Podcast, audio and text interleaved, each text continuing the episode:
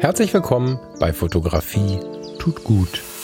Das ist dein Blog und Podcast für mehr Achtsamkeit und positives Denken in der Welt der Fotografie. Und wenn du magst, gern auch für mehr Achtsamkeit und positives Denken durch die Fotografie. Ich bin der Falk und freue mich diebisch darauf, gemeinsam mit dir über den ein oder anderen Tellerrand zu blicken. Dieser Podcast ist eine Produktion der Fotologen.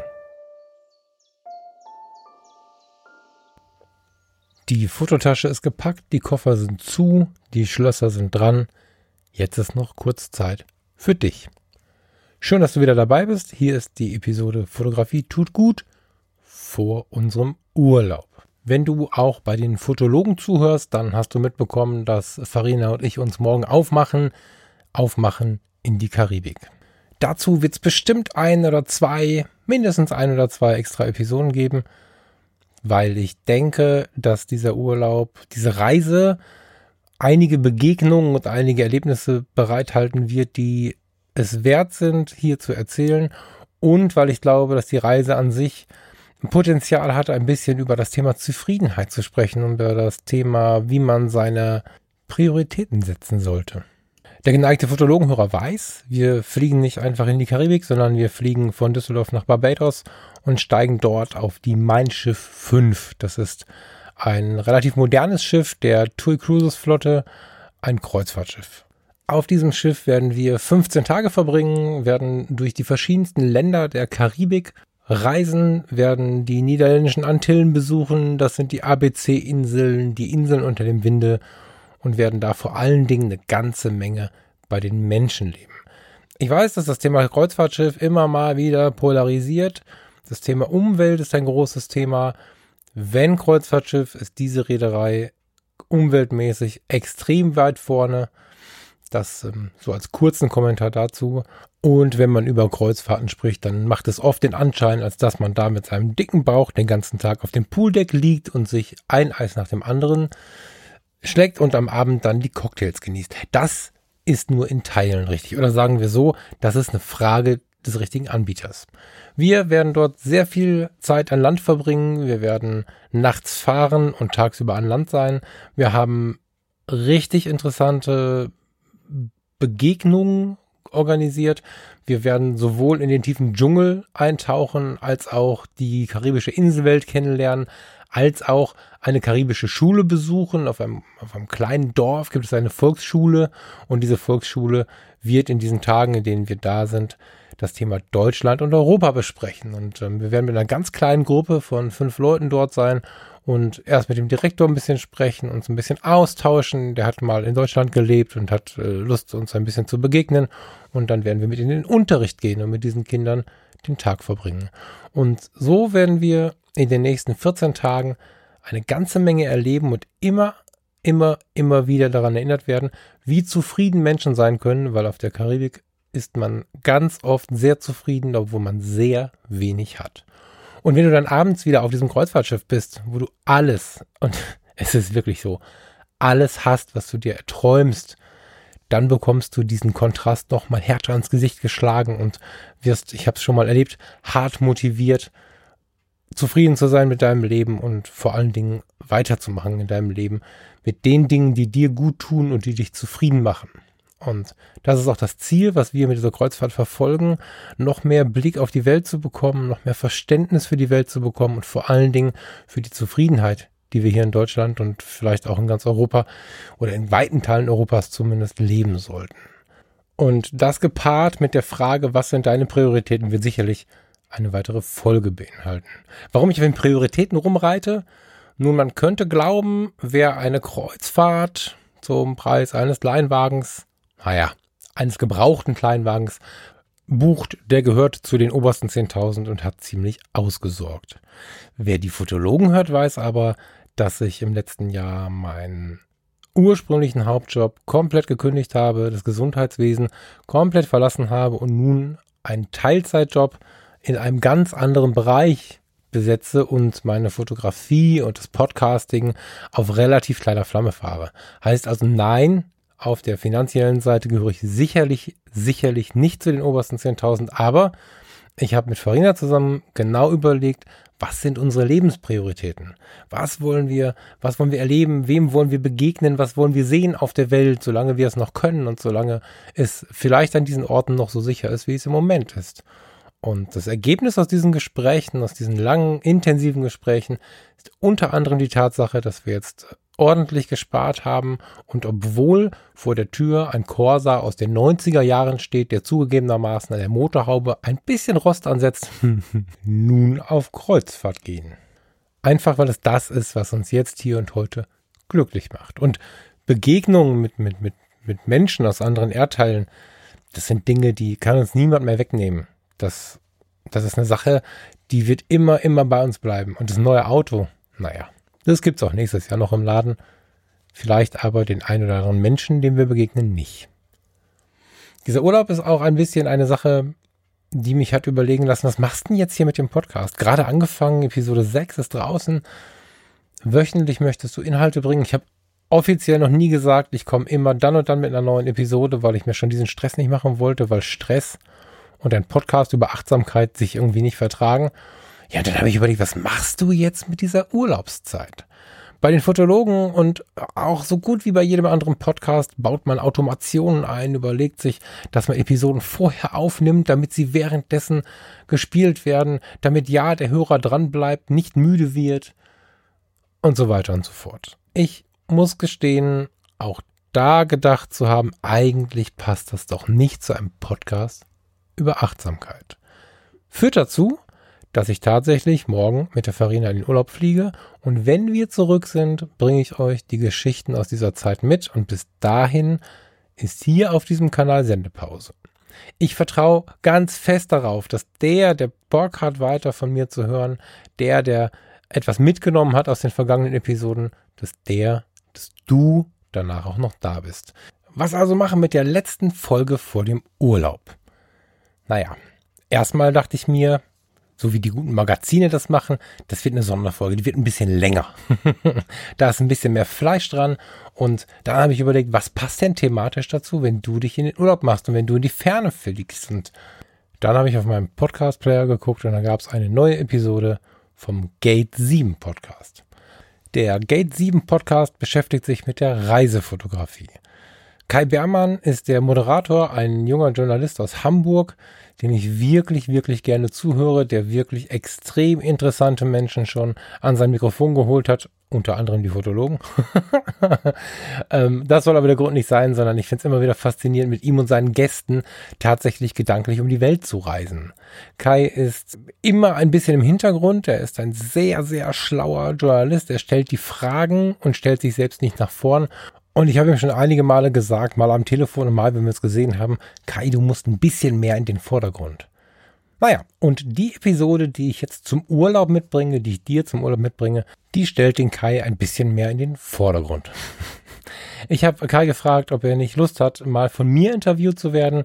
Und äh, wer mich ein bisschen kennt, weiß, dass ich eigentlich nicht so richtig interviewe, sondern ich habe eigentlich Lust auf ein gemütliches Tischgespräch. Und da ich hier eh versprochen habe, gemeinsam mit dir über den Tellerrand zu schauen, andere Fotografen zu sprechen und mal andere Genres zu beleuchten, beschäftigen der Kai und ich uns heute mit dem Thema Reisefotografie, mit dem Thema Streetfotografie und mit der Frage, was das alles wiederum mit Achtsamkeit zu tun hat. Ich will gar nicht mehr so viel erzählen, es sind schon fast zehn Minuten ohne den Kai. Das heißt, ich würde vorschlagen, wir gehen jetzt mal in den Modus Gate 7. Buenos dias und herzlich willkommen bei Gate 7, deinem Podcast über Fernweh und Fotografie. In dieser Show geht es um Menschen, für die Reisen mehr ist als Spaß und Erholung. Freue dich auf praktische Tipps und Tricks, wie du tief in fremde Kulturen eintauchst und lerne, deine Abenteuer in bewegenden Bildern festzuhalten, egal mit welcher Kamera. Bist du bereit? Dann los, lass uns abheben mit deinem Gastgeber, Kai Beermann.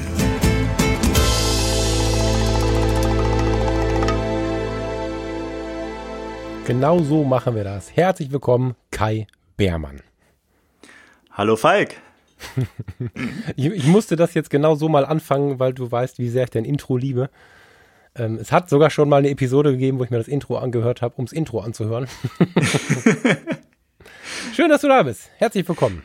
Ja, vielen Dank für die Einladung, Falk. Äh, schön bei dir Gast sein zu dürfen. Ja, ich finde, Fotografie tut gut. Ist ein Thema, wo die Reisefotografie, dein Podcast mir dann direkt in den Sinn kam und da gehörst du dazu. Was mir am Anfang tatsächlich wichtig wäre, ich habe es dir schon mal als Kritik hingelegt, ich finde, man weiß zu wenig von dem Kai, der so unglaublich gute Interviews mit seinen Gästen macht. Magst du uns mal erzählen, wer du bist und vor allen Dingen, wie es dich zur Fotografie geführt hat oder besser gesagt noch, wie und wo es dich zur Fotografie geführt hat?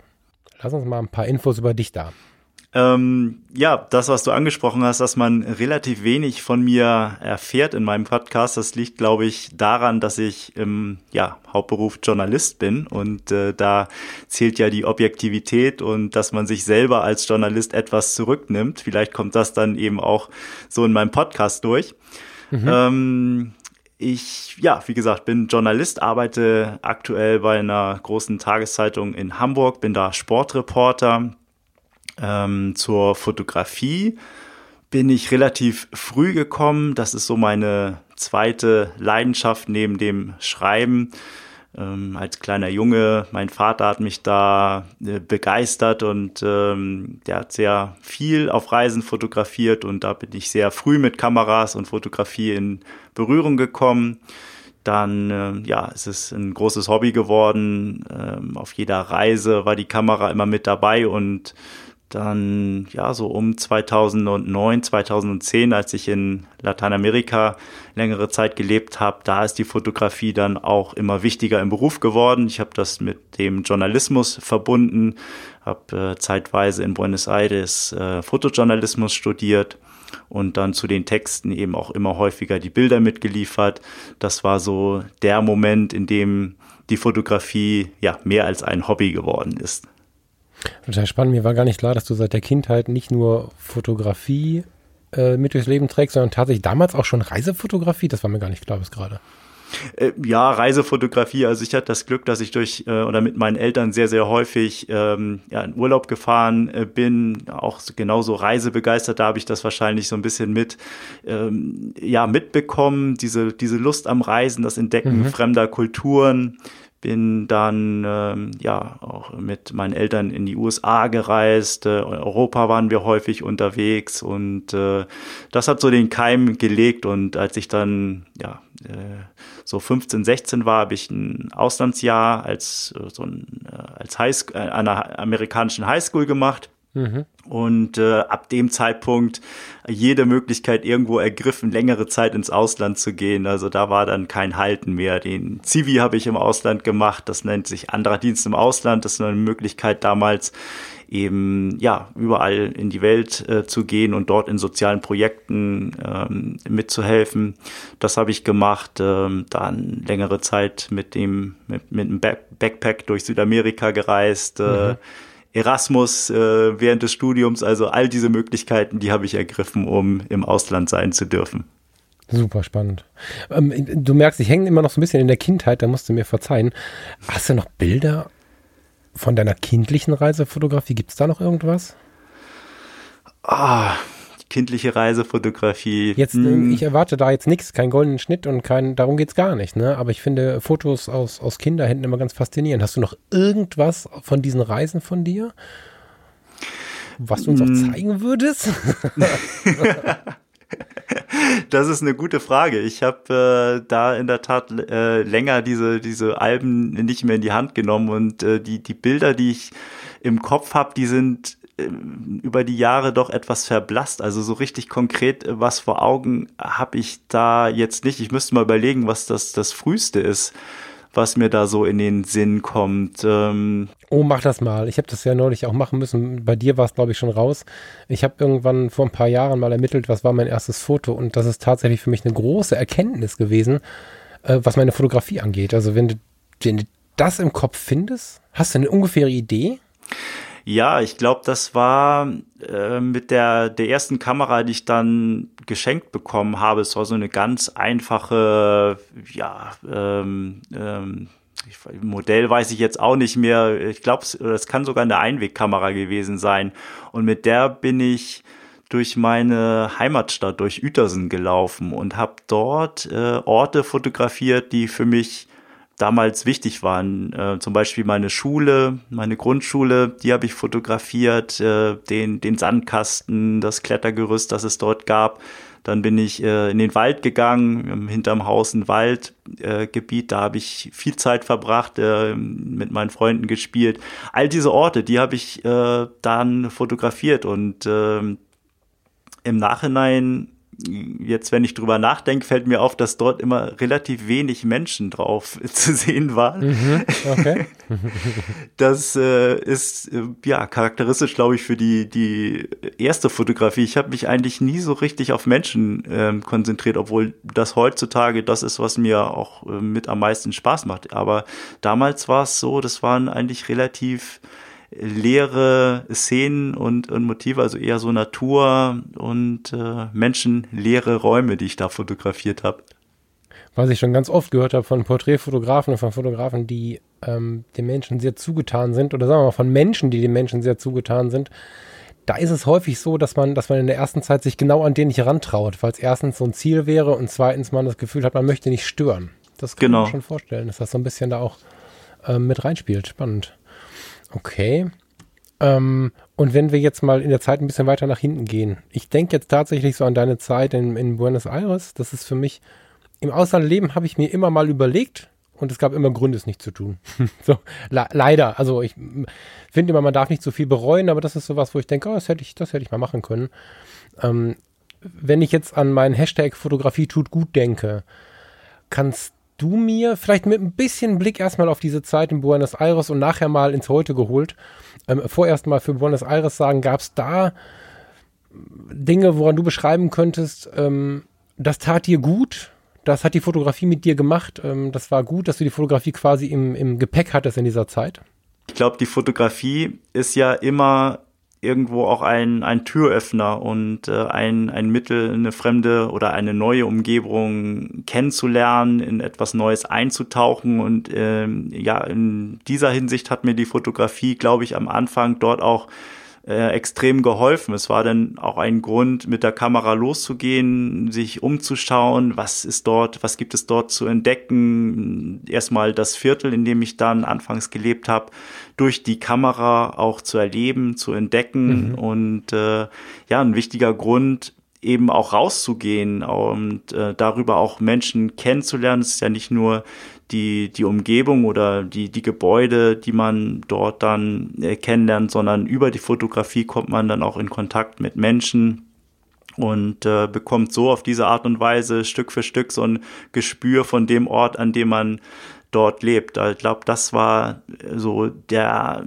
oder das, was die Fotografie mir dort am Anfang ähm, ermöglicht hat und ähm, mhm. ja, in dem Sinne hat sie mir dann auch gut getan.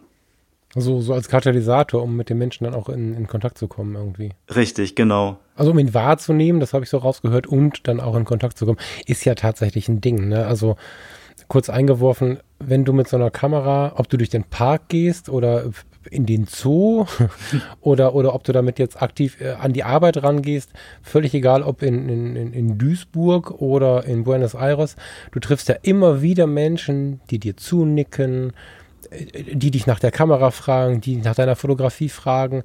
Also, wenn du einsam zu Hause sitzt, ist die Kamera ja tatsächlich, und das ist ja oft so, wenn man woanders ist, neu. Dann sitzt du da, also ich sitze dann oft in meinem Zimmer und denke, und jetzt? und ähm, wenn du dann damit vor die Tür gehst, dann kommen die Leute, die mit dir sprechen wollen. Hm, ja, definitiv. Also es ist für mich auch immer, immer so die, die, die Einladung zum Rausgehen. Wenn ich die Kamera mhm. sehe, spricht dann zu mir und sagt, nimm mich in die Hand und lass uns schauen, was wir dort erleben können. Also ähm, mhm. ähm, ein schöner, schöner Antrieb, sich aktiv mit seiner Umgebung zu beschäftigen. Mhm. Ähm, und heute hat sich das geändert? Ist das noch genauso da? Hat sich da was dazu addiert? Wenn du so über die Fotografie nachdenkst und dann wieder von mir dieses Fotografie tut gut hingeworfen bekommst, fällt dir da noch eine Erweiterung ein irgendwie oder ist es immer genau dieses Level geblieben? Das ist eigentlich bis heute so geblieben oder dieser, dieser Wert, den die Fotografie für mich selbst hat. Also man muss da vielleicht unterscheiden zwischen den Momenten, in denen ich auch heute noch als Fotojournalist unterwegs bin. Da ist die Motivation mhm.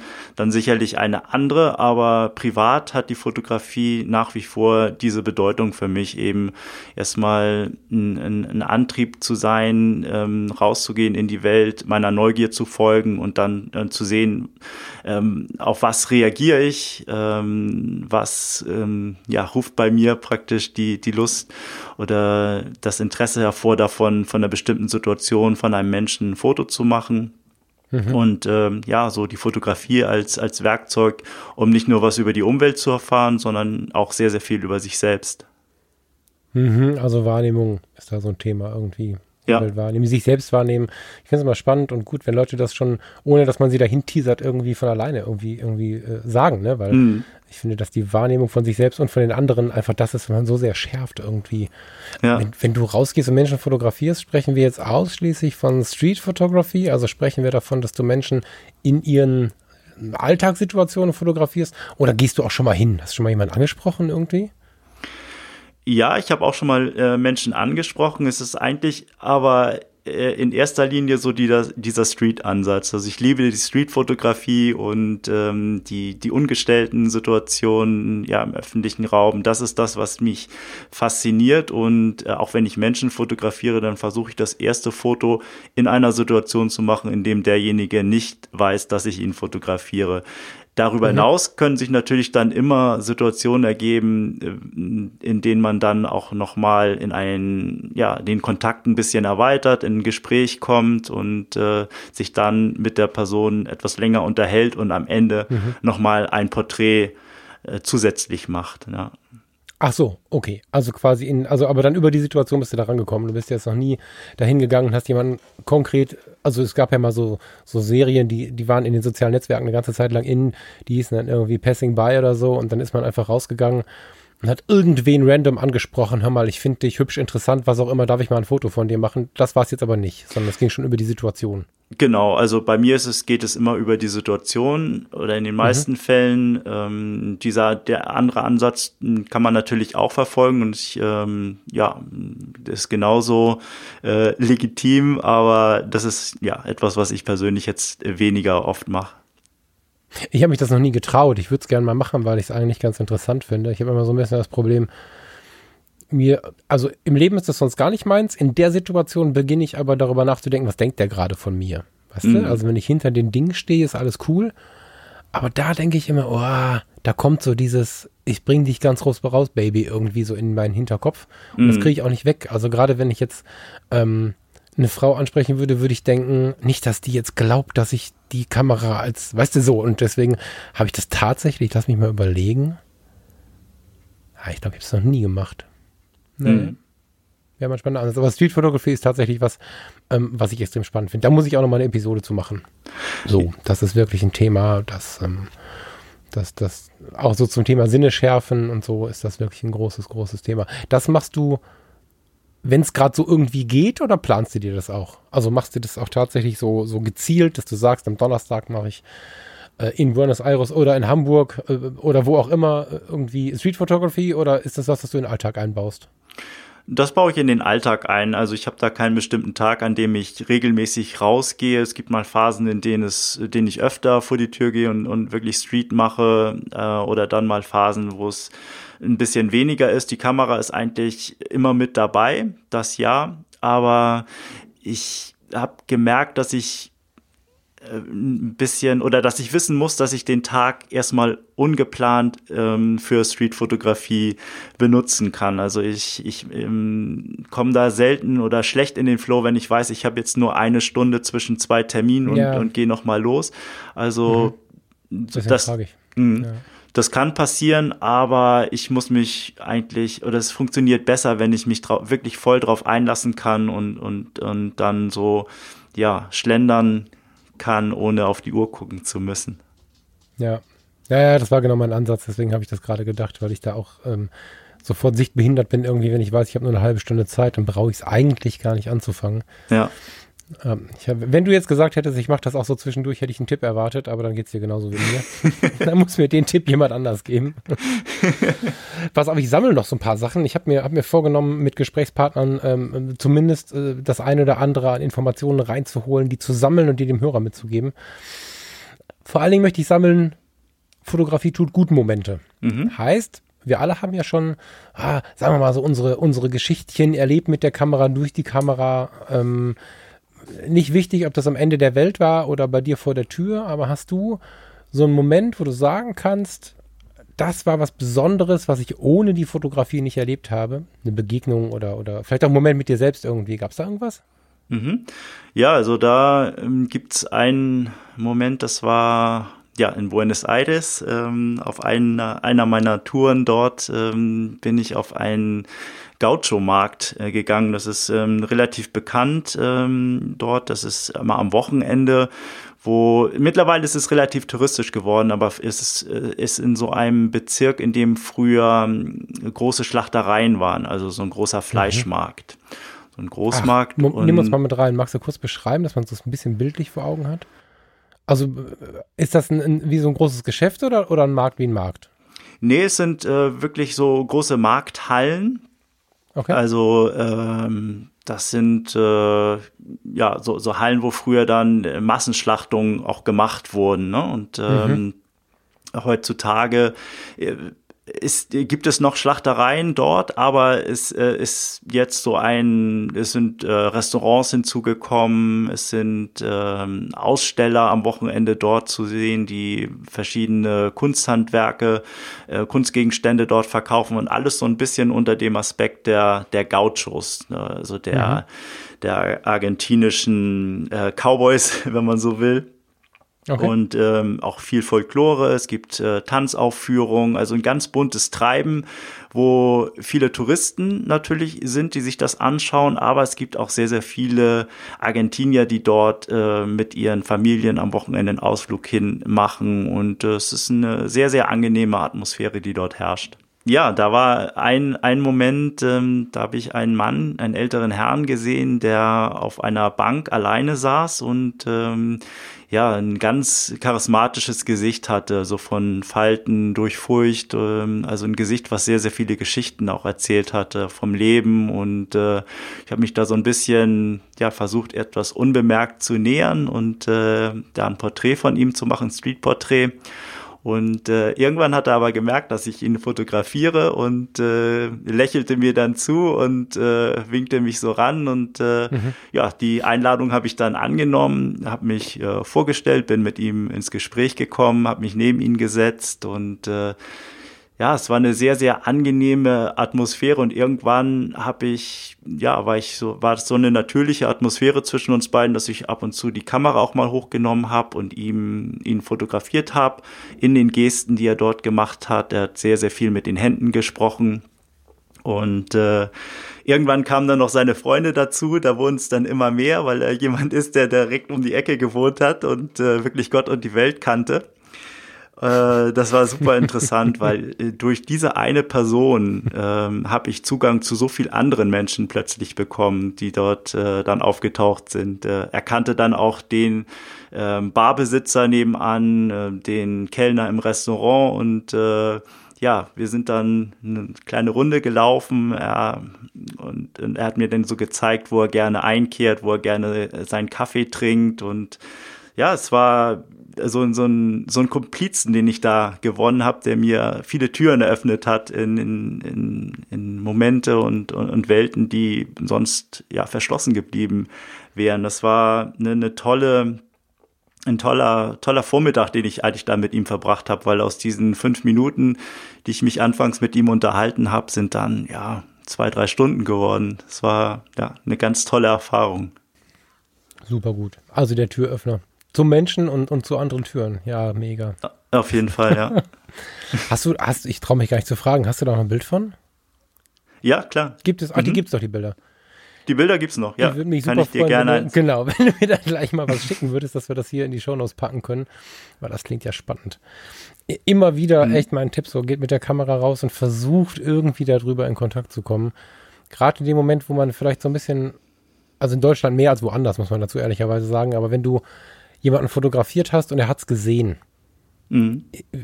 in vielen Ländern ist es so, aber nicht in allen, muss man sich vorher ein bisschen sehr dezidiert, finde ich, auch informieren, aber in vielen Ländern ist es so, dass du eher angelächelt wirst. Ähm, und in dem Moment, wo dann aber vielleicht dann doch ein kritischer Blick kommt, hilft dann das Zurücklächeln, hilft dann ganz massiv. Und da äh, glaube ich, dass drei Viertel der Begegnung im Mindesten zu einer netten Begegnung wären. Ob, dann, ob man einfach nur dann angelächelt wird oder wirklich ins Gespräch kommt, ist dabei gar nicht so wichtig. Aber ähm, danach so eine Interaktion zulassen, finde ich, finde ich extrem wichtig. Es gab mal einen, ah, doch ziemlich bekannten Streetfotografen, der ist jetzt so ein bisschen von der, von der Bildfläche verschwunden. Der hatte in seinen irgendwie acht heißesten Tipps für Streetfotografie den Hinweis, dass man gute Turnschuhe sich anziehen soll, um schnell wegzulaufen, wenn einen einer entdeckt hat. Mhm. Da bin ich jetzt so gar kein Fan von, sondern ich bin Freund davon, dann diesen Kontakt aufrechtzuerhalten. Auch wenn in wenigen Fällen dann mal die Situation kommt, dass jemand sagt, ey, bitte mal das Bild löschen. Meistens, also ich habe es noch gar nicht erlebt, ehrlich gesagt. Und meistens führt es dazu, dass die Leute dich anlächeln oder mit dir ins Gespräch gehen. Super gut. Absolut, also die Erfahrung habe ich auch gemacht. Negative Erfahrungen müsste ich jetzt lange nachdenken. Die, die gab es eigentlich so gut wie nicht, jedenfalls nicht im direkten Kontakt mit jemanden, den ich fotografiert habe. Das sind dann ja häufig Beschränkungen, die man sich selbst auferlegt, äh, also diese, diese Scheu, Menschen zu fotografieren, die man nicht kennt. Also die Reaktion ist in 90 Prozent aller Fälle doch eher positiv, weil mhm. ähm, ja, jeder Mensch, der fotografiert wird, oder für denjenigen ist es auch ein Kompliment, äh, weil irgendetwas muss ja da gewesen sein, warum jemand anders äh, glaubt äh, oder, oder gerne ein Foto machen möchte. Ne? Insofern fühlt sich jeder eigentlich im ersten Moment eher geschmeichelt als in seiner Privatsphäre bedrängt. Mhm. Und äh, ja, das sind, ähm, man sollte sich da nicht selbst zensieren im Kopf und äh, die Reaktion vorwegnehmen, sondern wenn dann doch mal irgendwo ein ablehnender Blick dazu kommt, dann ja, kann man lächeln und, und, und zieht dann weiter. Oder wenn der Wunsch da ist, löscht man eben das Foto. Aber man sollte sich da auf jeden Fall keine Gelegenheiten entgehen lassen, nur weil man denkt, dass derjenige nicht damit einverstanden wäre, wenn man ein Foto von ihm macht. Ja, diese Ängste hatte ich ganz massiv eine Zeit lang. So, und ich ähm, merke aber, wenn man es genauso tut, wie du sagst, nämlich man versucht es mit einem Lächeln zu retten. Ja, was heißt zu retten? Mhm. Das ist eigentlich schon das falsche Herangehen. Ne? Man versucht dann zu lächeln und nicht darüber nachzudenken, dass man es retten muss, sondern man versucht dann zu lächeln. Und was ich äh, mir angewöhnt habe, wenn dann doch mal so ein eher kritischer Blick war, bin ich nicht gegangen mit dem Gedanken, das habe ich doch gelächelt, warum lächelt er nicht, sondern dann bin ich mal mhm. hingegangen und habe gesagt, oh je, war das jetzt nicht gut, es tut mir leid und habe ihm erklärt, wer ich bin und, und habe ihm die ha oder ihr die Hand hingehalten und das Foto vielleicht gezeigt und dann war immer alles cool. Also selbst wenn man das nicht so sicher macht, wie es, also mir ging es in der Zeit ziemlich gut, so dass ich auch wirklich ganz erhobenen Hauptes dahin gehen konnte und die Leute offensiv ansprechen konnte. Es gibt sicherlich Leute, die bekommen dabei Herzrasen. Aber dann geht man halt hin und sagt, oh, tut mir jetzt echt leid, habe ich ihn. Also es ist, ich glaube, dass die Ehrlichkeit da der beste Weg ist, selbst wenn man da rumstammelt und sagt, ich wollte ihnen jetzt nicht zu nahe treten. Ähm, das ist, glaube ich, nach meiner festen Überzeugung, das, womit es am, am ehesten stressfrei abläuft, so. Und ähm, diese echten Fotografie, diese echten Situationen, diese echten Porträts sich zu erlauben, das ist ein, das ist ein mega Shift für mich, damit angefangen zu haben. Also Streetfotografie ist ein großes Thema und was du da gemacht hast, war ja Street. Mhm, so ja, genau. Als Türöffner tatsächlich. Weil oft wird es ja so beleuchtet, man darf es nicht. Es gibt gefährliche Situationen, das wird ja, wird ja eher ne oder ganz oft negativ beschattet und das möchte ich eigentlich mal ins Positive heben so. Mhm. Ja, ich bin eigentlich auch eher ein schüchterner äh, Typ und äh, da passt äh, Streetfotografie vielleicht jetzt auf den ersten Blick nicht so besonders, aber dann auch wieder äh, sehr gut, weil das eine Möglichkeit ist, diese eigenen Hürden auch zu überwinden oder wenn man ähm, ja selber merkt, äh, man möchte gerne etwas fotografieren, aber traut sich nicht. Also die, da, da sollte man sich nicht von abhalten lassen mhm. und äh, ich ich glaube auch, dass äh, ja die Fotografie einem da selber ähm, ja, helfen kann, ein bisschen offener zu werden. Und äh, das ist der erste Schritt, einfach für sich selber, sich selbst klar zu machen, dass das nichts Verbotenes ist, äh, was mhm. man dort macht. Ich glaube, das strahlt man dann irgendwann auch aus. Also wenn man selber irgendwie der Meinung ist, ah ja, so richtig wohl fühle ich mich jetzt hier in dieser Situation nicht, da Fotos zu machen, dann strahlt man das auch aus. Mhm. Und, äh, das glaube ich auch. Ich glaube, ich glaube, dass ähm, wenn du davon sprichst, dass, dass es gut für deine Streetfotografie ist, glaube ich, dass das Wort schüchtern ganz gut durch du bist ein ruhiger Typ ersetzt werden darf, weil schüchtern haben wir schon wieder so negativ verpackt irgendwie. Da denken wir, oh, ich bin so schüchtern. Das, das, also wenn ich sage, ich bin schüchtern, ich bin auch manchmal schüchtern, dann ist das für mich eher was nicht so Positives. Wenn ich ein ruhiger Typ bin, dann strahle ich Ruhe aus. Und das tust du, das weiß ich. Wir haben uns schon mhm. gesehen, du strahlst Ruhe aus. Und das ist was, was der Streetfotografie wieder sehr zuträglich ist. Und ähm, wenn dich dann jemand anschaut, kann ich mir gut vorstellen, also ich persönlich jetzt sogar in Mimik und Gestik, also ich kann mir dich jetzt vorstellen, das ist dann nicht so ein sehr offensives, brachiales Ja-Aber oder so, sondern du wirst genauso wirken, nämlich ruhig. Und dann sieht derjenige gegenüber auch, dass er nicht viel Sorge haben muss. Das ist insofern ist mhm. ein ruhigerer Typ und vielleicht auch ein bisschen die Sorge dafür, wahrscheinlich am Ende sogar noch das Bessere, als wenn du da stehst mit durchgedrückten Schultern und sagst, ich bin hier der super Streetfotograf. Da bist du wahrscheinlich eher der aus, ausdrückt, hör mal, das könnte dir gefährlich werden. Mhm. Ich glaube, das ist eher was Gutes.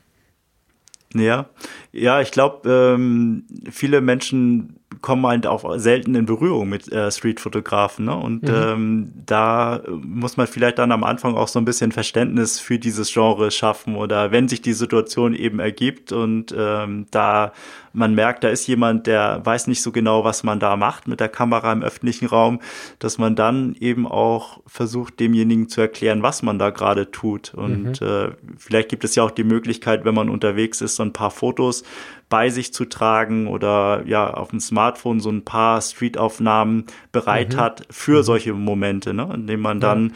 jemanden auch äh, erklären kann, das ist diese Art von Fotos, die ich mache, schaut mhm. mal her. Und äh, dann finden die meisten das auch ganz, äh, ja, ganz spannend. Das stimmt, ja. Jetzt habe ich in der letzten Episode so ein bisschen davon gesprochen, dass ich empfehle, immer mal wieder so seine Sehnsuchtsorte aufzusuchen. Also wenn es denn was gibt, wo man weiß, dass es einem gut tut, wenn man dahin fährt oder fliegt. Jetzt ist natürlich ganz gut, wenn der Sehnsuchtsort nicht nur Buenos Aires ist, wenn man in Deutschland lebt. Das wird dann schwierig. Aber manchmal hat man ihn in seinem Stadtteil im Nachbarbundesland oder vielleicht im Nachbarland oder so. Mir ist das immer eine, eine, eine dicke, fette Seelentankstelle, wenn ich so meine Sehnsuchtsorte besuche.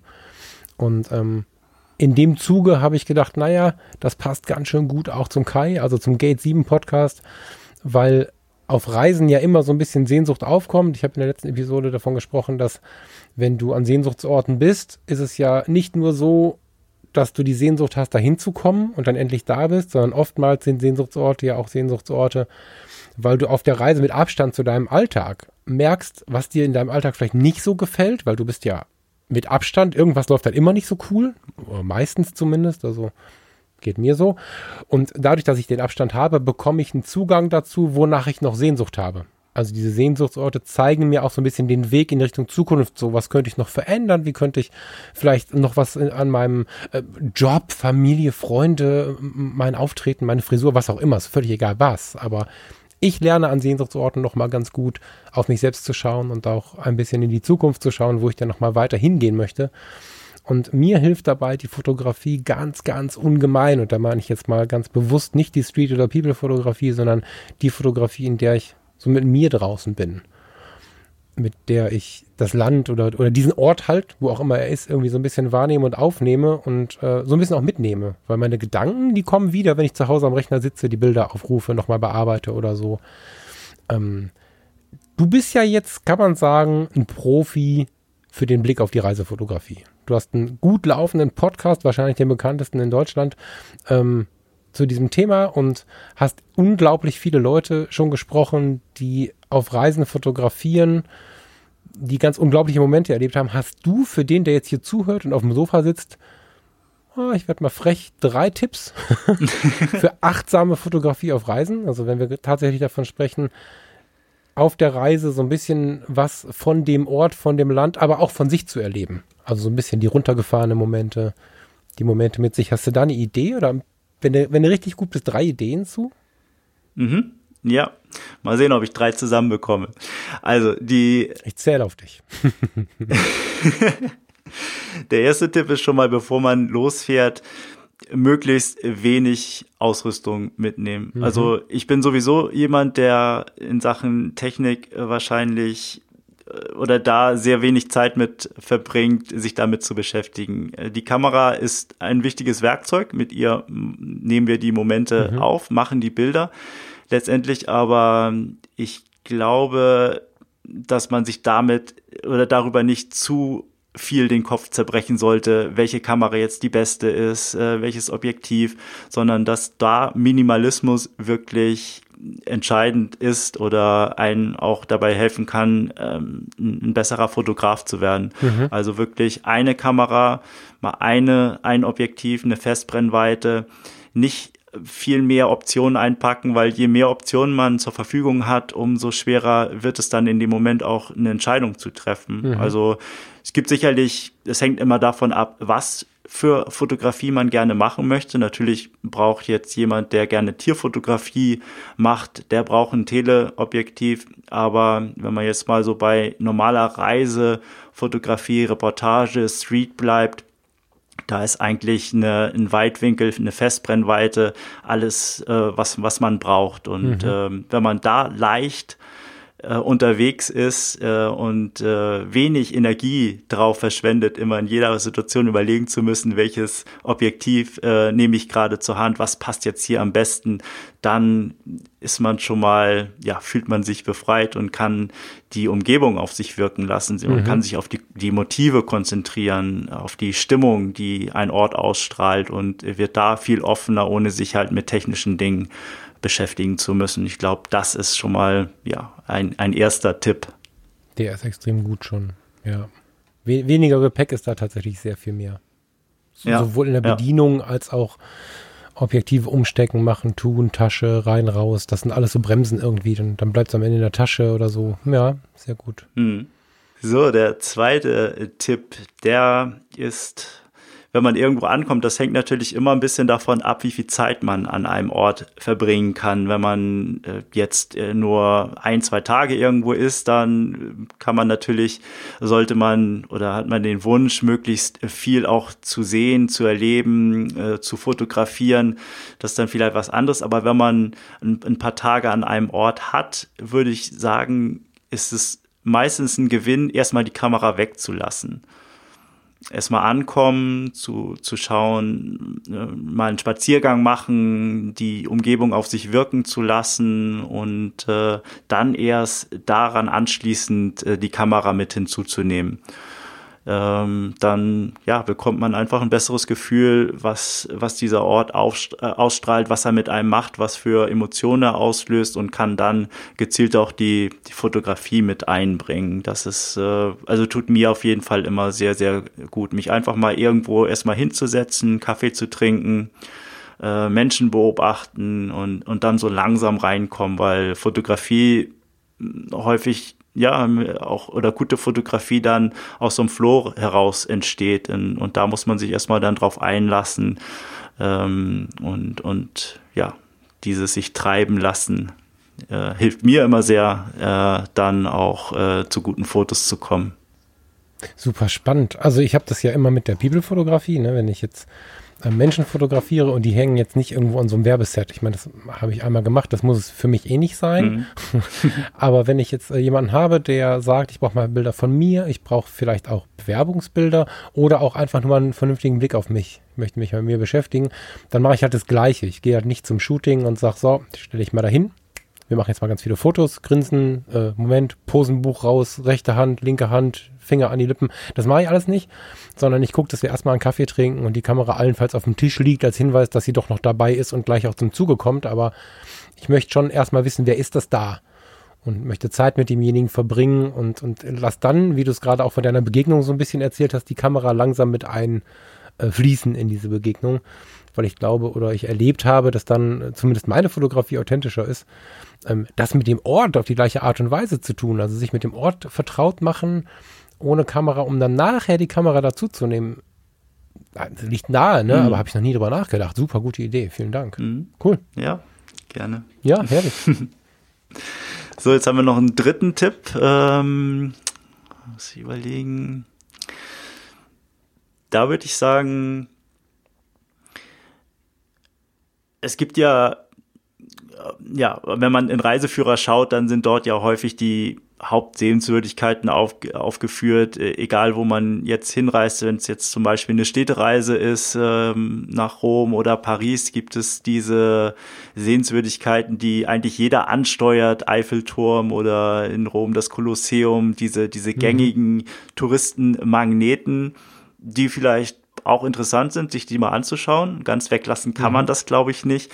Aber äh, ich, ich würde einfach sagen, ähm, dass man mal versuchen sollte, all diese Dinge äh, zu ignorieren und sich mal in Stadtteile vorwagt, die jetzt in keinem Reiseführer stehen. Einfach mal irgendwo in eine U-Bahn, in einen Bus einsteigen, paar Stationen fahren, schauen, wo kommt man da an und ähm, mhm. dann ja et etwas auf Entdeckungstour gehen in einer, einer fremden Stadt, ohne jetzt ein besonderes Ziel zu haben, dann bekommt man, glaube ich, abseits dieser großen ähm, ja, Sehenswürdigkeiten ein ganz gutes Gespür auch für eine Stadt und, und die Menschen, die dort leben. Ich habe äh, in meinem Podcast vor ja, eine der vergangenen Folgen mit einer Autorin gesprochen, die hat ein Reiseführer des Zufalls geschrieben, so nennt sich das, das Ganze. Ich gehört, großartig. ja. ja.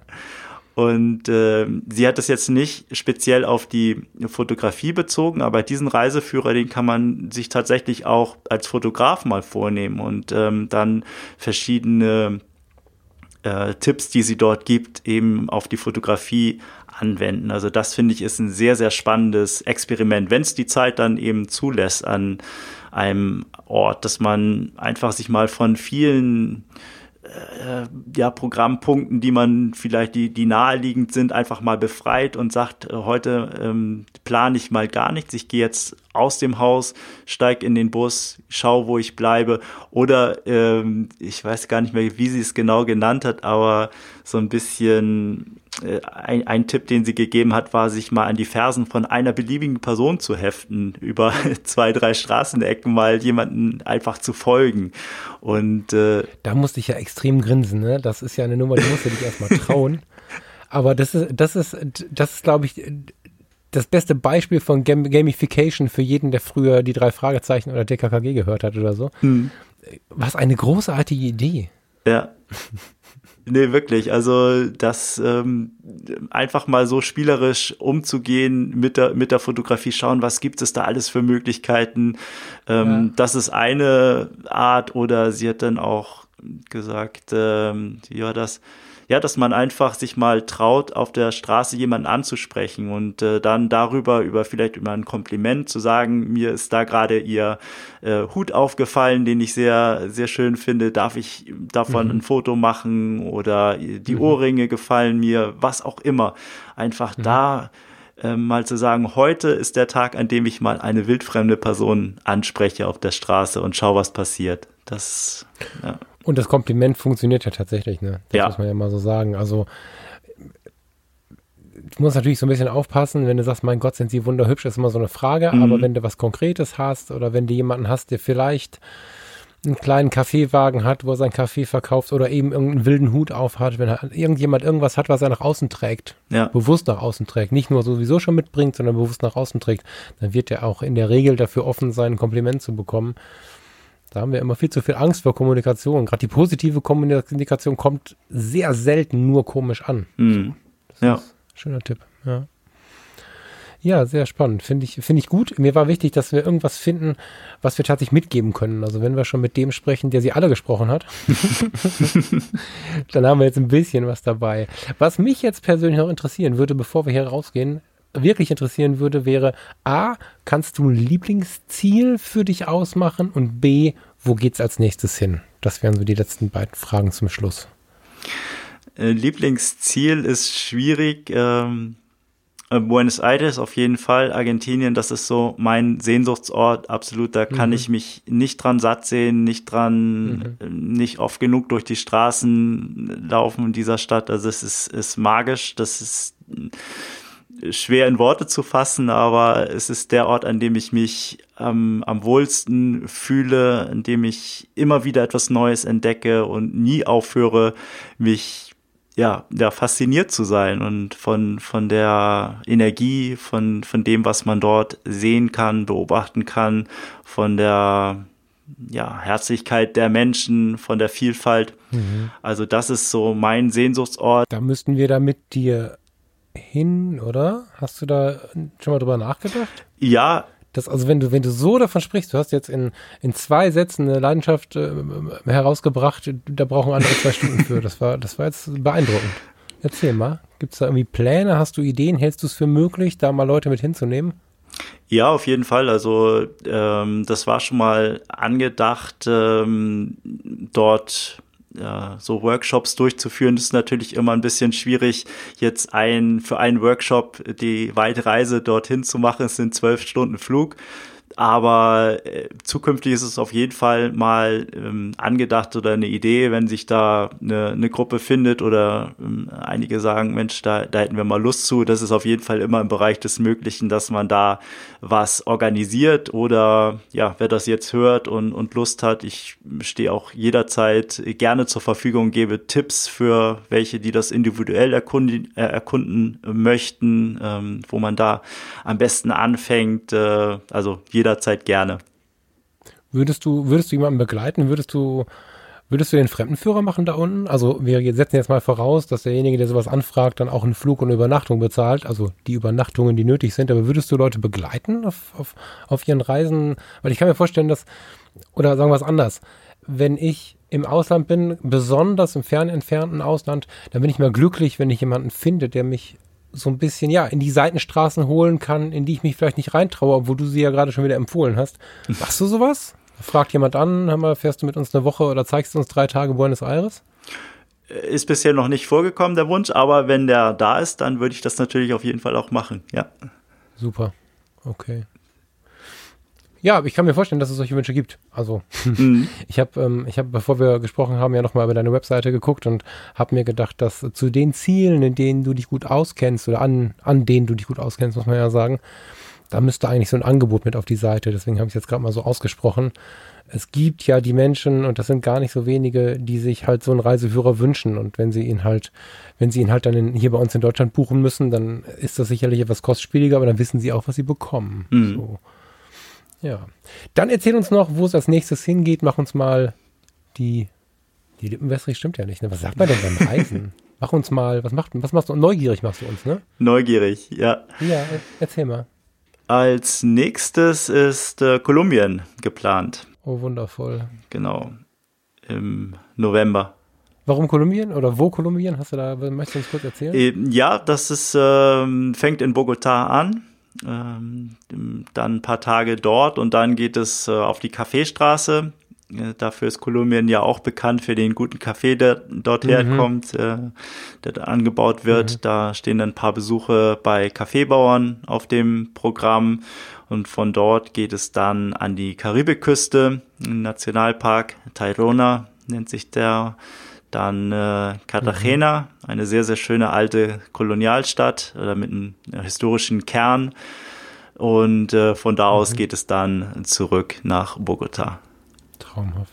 In Cartagena war ich, war ich ja anderthalb Tage und krieg, wenn ich, wenn ich den Namen nur höre, eine Gänsehaut, weil diese, diese kurze Zeit mich so beeindruckt hat. Das war, das war ein Ort, wo ich dachte, hier muss ich nochmal, hier muss ich nochmal zurückkommen. Also das, mhm. das gibt es ja so manchmal, dass man so reist und denkt, ja, hier ist schön weiter, hier ist schön weiter. Aber in dem Fall habe ich gedacht, irgendwas packt mich hier. Das, das war wirklich beeindruckend. Das waren so, ah, ich meine, das ist jetzt, glaube ich, eine der größten Städte, ne? Ist es sogar die größte?